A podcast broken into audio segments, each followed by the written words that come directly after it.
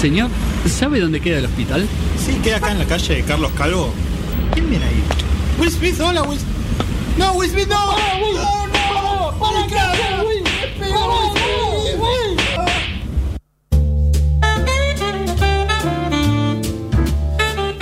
16 minutos pasan de la una de la tarde. Estamos en noticias descafeinadas. Eh, saben que nos pueden escribir por todas las redes sociales. Ya saben, si tienen algún buen recuerdo del 2001, Sí. eh, queremos saberlo. Ya, ya lo voy a poner algo en, en Instagram para que, para que se sume la gente. Em, tenemos, tenemos que encontrar algo bueno del 2000. Sí, sí, algo hay que rescatar. Em, lo que es irrescatable Sí. es esta cosa que odio más. Porque ustedes saben que yo soy una persona que odia. Es- está en mi corazón. Sí. Y mm, creo que el podio es eh, tercero Oasis, Sí. segundo la homeopatía Sí. y primero por lejos los trenes CAF 6000 de Sí. la línea B del subte de Buenos Aires. Exactamente. Eh, que ni siquiera las otras dos, porque es como Oasis. A mí me han gustado canciones de Oasis antes de- Claro. de, de tener más inteligencia. ¿no? Y la homeopatía sirve de placebo si te gusta, está todo bien con vos. A mí personalmente no me gusta. Claro. Pero esto es indefensible. Los trenes CAF 6000 son obra de, obra de Hitler. Los construyó Hitler y se los vendió a, a España años después. Eh, no sé cómo. Sí. Pero es- eso fue lo que sucedió. Eh, como sabrán y de todas mis, mis iracundas declaraciones, saben que eh, los trenes CAF 6000 son esos trenes de mierda que si alguna vez entraste en la línea B de subte, son esos trenes, los únicos trenes en el país que tenés que abrir con una manija. Sí, los odio. Eh, trenes que tienen una distribución de asientos pésima, Sí. eh, en el cual tocas rodillas con las personas que están adelante, no te podés mover, y aparte hay pocos asientos comparados con, calor. con otras disposiciones. Sí. Eh, esta venta de que tenían aire acondicionado y todas estas cosas, la, la mayoría no funciona. Eh, tuvieron que reemplazar todos los andenes porque los habían medido mal. Entonces Lo tuvieron, recuerdo, sí. tuvieron que cambiar toda la línea para que entraran. Tuvieron que cambiar la, mm, la metodología ener- energética el de electricidad Tremendo. para adaptar estos trenes. Es la única línea que tiene, eh, no sé qué es lo que se llama caternaria rígida, que es el- el- los, los cosos arriba Ah, para que sí. los trenes tengan electricidad tocando el, el riel de arriba. Eh, es la única que lo tiene, por lo tanto no se complica para Claro. usar otros tipos de, de trenes ahí. Bueno. Todo esto entre otras cosas como sobreprecios, como que usaron... España vendió estos trenes a, a la Argentina y después usaron los que les quedaron para hacer pruebas de explosivos. O sea, vos imaginate lo que, lo, Sí. lo que los valoraban. Tal cual. Son trenes que realmente eran diseñados para eh, lugares de poca abundancia de gente. Mm. Y mm, acá se usan en una de las líneas más, más utilizadas. Entonces, Sí. todo mal. Ahora, más allá de que hayan costado más que comprar un tren nuevo, porque eran trenes usados, Sí, sí. eh, en su momento se decía que estos trenes tenían asbesto. Sí, claro. Que el asbesto es un material que originalmente se usaba para mm, aislación eh, eh, anti antiflamas, Va, no sé cómo decirlo porque yo digo inflamable y, y me Sí. hace acordar a Nick Rivera. Inflamable, flam- significa flamable, ¿qué país? Eh, pero bueno, es, es antiincendios, digamos, ¿no? Claro. Pero es recontra cancerígeno, mal. Vos lo ves y te da cáncer. Eh, entonces, eh, en un momento se prohibió esto. En todo el mundo se prohibió en la Argentina. Y después de que se compró este, este estos trenes, se decía, che, me parece que tienen asbesto. La ciudad de Buenos Aires negó rotundamente que tuvieran asbesto. Hicieron una investigación para reconfirmar que no tuvieran asbesto. Y esta semana dijeron tienen asbesto. Eh, así que están retirados de servicio eh, para que le saquen el asbesto que tienen. Mira. Y eh, mientras eh, otros, otras eh, líneas, otras formaciones, otros modelos del subtet tenían asbesto, pero porque eran viejos y porque hasta ese momento no había una prohibición de asbesto. Claro. Estos eran los trenes que se compraron después de que se prohibiera tener asbesto. Así que no sirven para nada estos trenes. Vos cuando entres en, un- en uno de estos trenes y levantes la manejita, acordate de todo lo que te digo. Y acordate que en todas las otras veces que lo usaste hasta esta semana, eh, eh, po- podés llegar a, a tener cáncer gracias a esos trenes. Qué lindo. Me encanta. Eh, lo que también me encanta es lo que le pasó a Jorge Lanata. Porque Jorge Lanata estaba al pedo y dijo, bueno, quiero comprar obras de arte. Sí, lo que hace la gente con plata. ¿no? Sí, y esto te voy a decir, porque Jorge Lanata gastó 45 mil dólares en dos obras de arte, que fue a comprar en una galería. Em, yo entiendo que Jorge Lanata es muy exitoso como Sí. periodista, pero para tener 45 mil dólares, para gastar en obras de arte, Sí.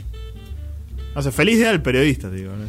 Sé, Sí. Porque, eh, no sé, o sea, vos estás, a- vos estás acá y yo estoy acá en el mismo estudio con vos y ni siquiera estudié. Así Claro. que, No, te querés pegar un tiro. Además, todos los, los 7 de junio, que es el Día del Periodista, Sí. todos los periodistas, bueno, no todos, pero muchos, la mayoría coincide en que es un trabajo precarizado, Sí. Muy mal pago. eh, lo mismo que le pasa a los docentes, que hay que tener muchos trabajos para llegar a fin de mes.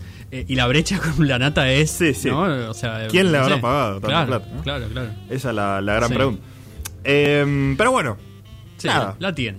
la tiene y decidió gastarla como él quiere. Nada, fue a una galería a comprar dos obras de arte. Le dijeron que era de un artista que no se conocía el nombre, que era de 1945 y em, que se estaban vendiendo muy bien. Entonces él dijo, bueno, me las compro. Claro. Las llevo a su casa y lo que me molesta también es que inmediatamente las quiso revender. Ni siquiera, A un monstruo. ni siquiera se las quería quedar. Claro. No, las quiso revender, entonces llamó a alguien. Y el chabón agarró y le dijo, no, esto está mal. ¿Cómo mal? Estas pinturas están pintadas con témperas. No. Témperas de nenes. Eso le dijo. La nata fue con todo el trabajo que me imagino que tiene que ser movilizar a la nata. No, no, de- cada un año de vida pierde en Totalmente. tomarse algo Es para, Un riñón nuevo que necesita. Claro. Eh, y dijo, nada, ¿qué onda con todo esto? Y ¿Qué le dijeron, no, bueno, yo no conozco a- al que me vendió estas pinturas y qué sé Claro. yo. Pero bueno, hagamos esto. Yo te devuelvo 20 mil dólares Bien. y te dejo esta pintura. Está bien. ¿Ok? Bueno, vuelve a su casa. Y esa pintura también era falsa. No, no, no, no.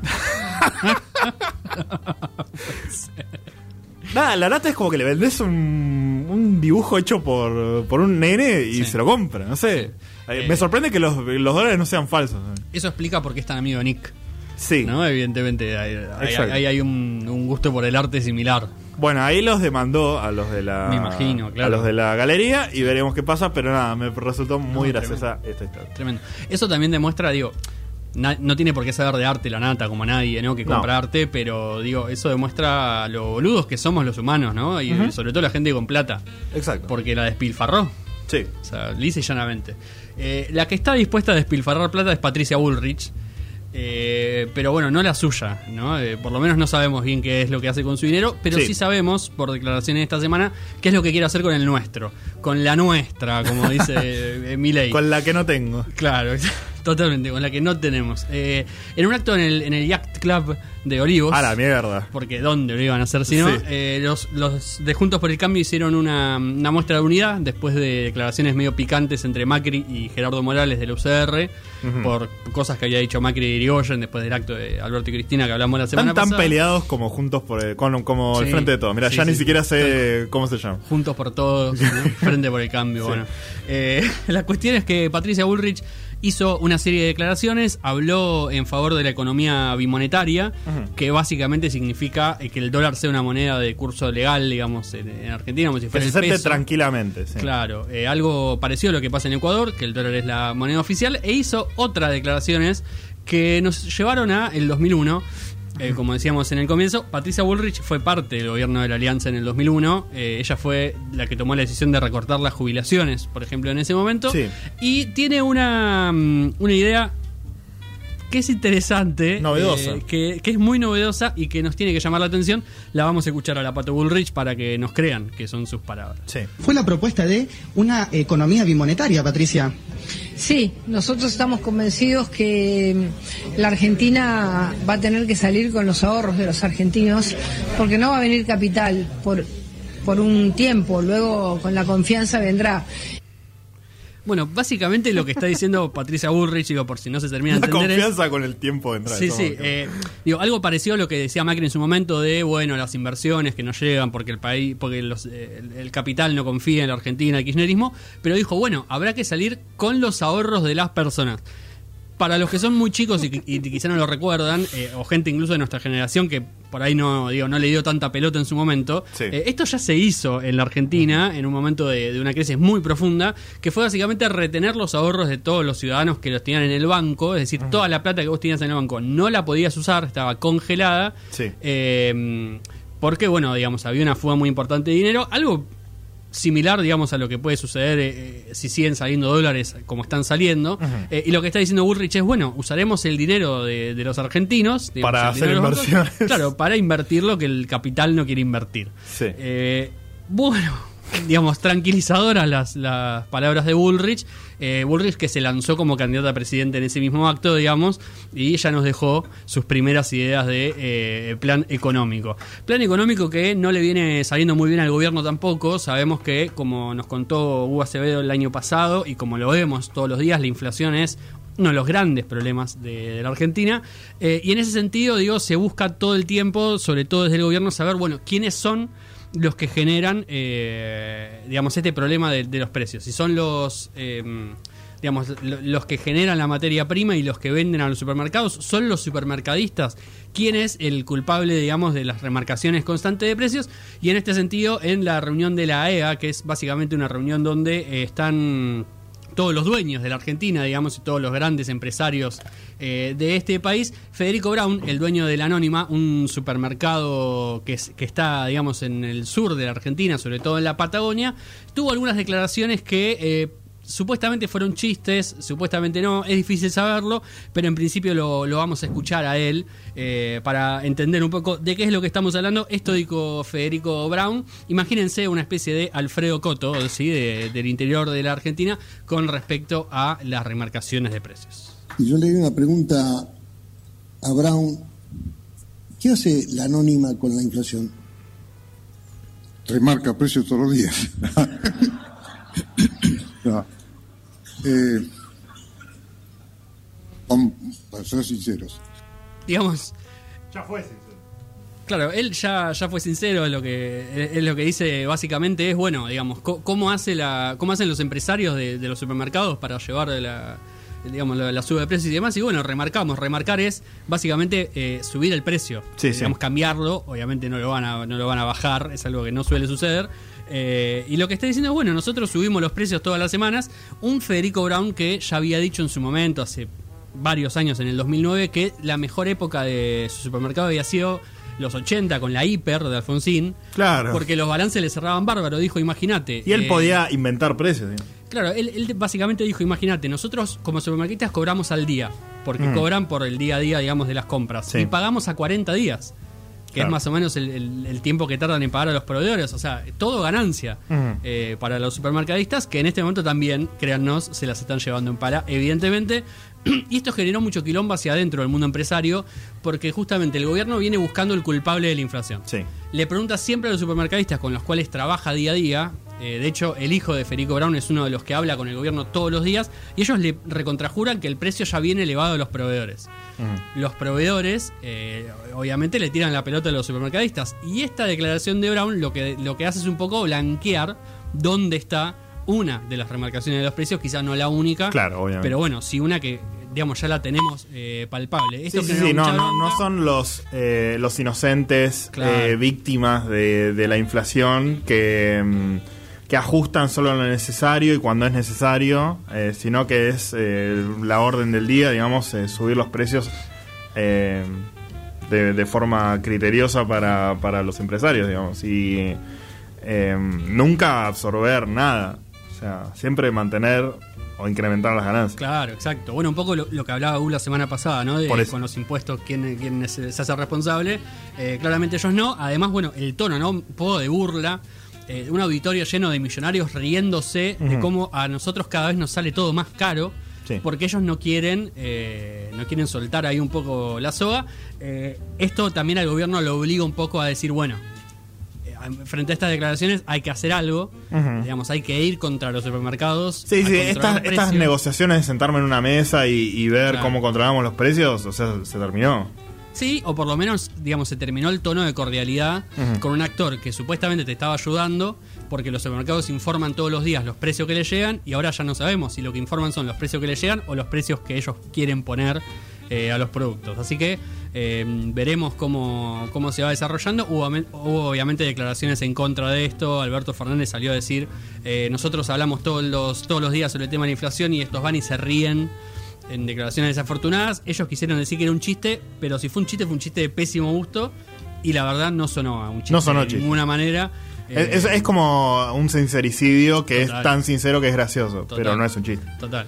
Eh, y además una reunión que ellos saben que es pública, que se hace todos los años, eh, por lo cual vos sabés que lo que vos digas va a tener repercusión. El que estaba muy enojado era el hijo, que es el que lleva la, la- la empresa, digamos, Mm. porque él ya está medio retirado. Eh, y estaba enojado porque, claro, le generó tensión con Funes de Rioja y otros empresarios que son justamente los dueños de los proveedores de los supermercados. Claro. Eh, así que nada, bueno, problemas de ricos, básicamente, que eh, nos influyen a todos nosotros. Sí, señor. Lo que también nos influye es la música. La música nos gusta mucho y por lo menos no nos genera inflación por el momento. Eh, así que vamos a escuchar un poco Nos de. infla el ego. Nos infla el ego, sí. Nos infla la, la felicidad. Claro. A veces. Eh, depende que querramos escuchar. Eh, lo que sí nos da felicidad es Arlo Parks, una mm, cantante de Airbnb Soul de los Estados Unidos que sacó un muy lindo disco hace un par de años. Es el único disco que tiene, así que lo van a encontrar rápidamente en todos lados. Y tiene esta hermosa canción que lo que más me gusta es cómo arranca. Ajá. Con un ahí con una melodía y con unas cositas eh, muy bellas, muy eh, actuales. Se llama Just Go y lo escuchamos en Noticias de Cafinas antes de meternos en un disco bisagra de la música de los años. Así es.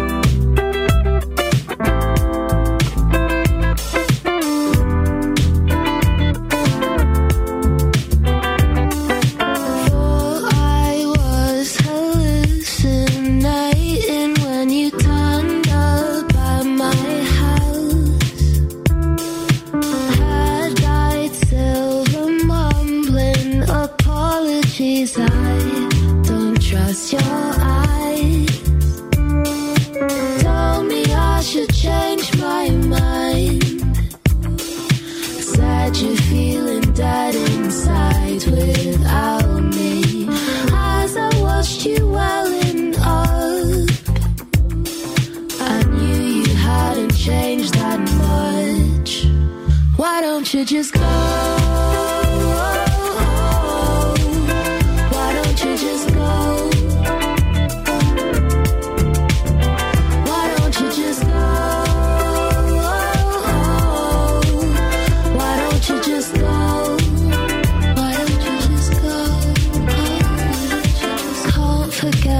Necklace in the backseat of your car. Can't forget the hickeys, you know, bitter blossoms fast. Won't deny I missed your choice of words, but I can't go back begging me to change my mind. Said you're feeling dead inside without me.